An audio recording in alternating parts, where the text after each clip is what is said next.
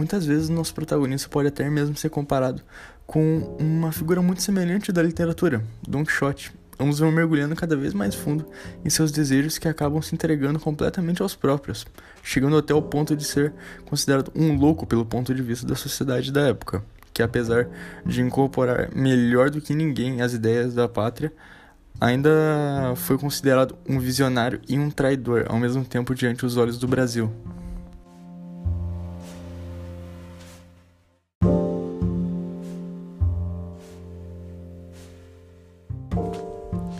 Nosso querido protagonista Policarpo de Quaresma, apesar de enxergar uma bondade muito boa nas pessoas, ele ainda as via como medíocres, mesquinhas e vaidosas. Isso se dava por elas não se entregarem completamente às suas paixões, tanto de corpo quanto de alma. Mas ele enxergava isso sem meio termo, sem volta. E era isso e ponto final. É esse tipo de pensamento que ele tenta nos transmitir durante a narrativa e durante todos os seus pensamentos.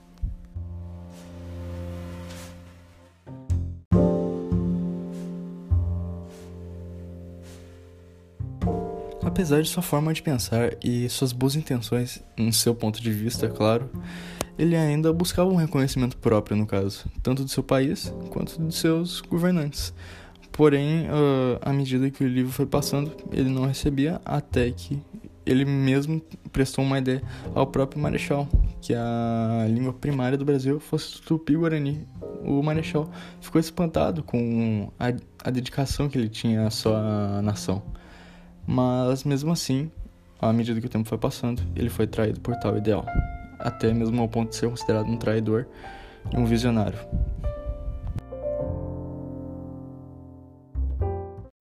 No contexto atual do mundo, nós estamos vivendo uma época que questionamos muito e também uh, vivemos filosofando sobre o certo e o errado. É justamente esse tipo de pensamento que o livro tenta nos transmitir ele tenta nos passar uma linha tênue entre o fanatismo e o patriotismo. Afinal de contas, qual é a linha tênue? Qual é o limite que devemos passar para virarmos fanáticos?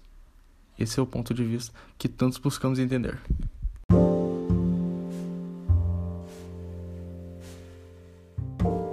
Apesar das intenções dos nossos protagonistas serem puras e até ingênuas em algumas partes do livro, como já citado por Dante Alighieri, de boas intenções o inferno está cheio. Se sua obra fosse ocorrer no nosso dia a dia de hoje, talvez poderia ser até considerado um louco, nosso querido protagonista, ou um fanático, dependendo do ponto de vista.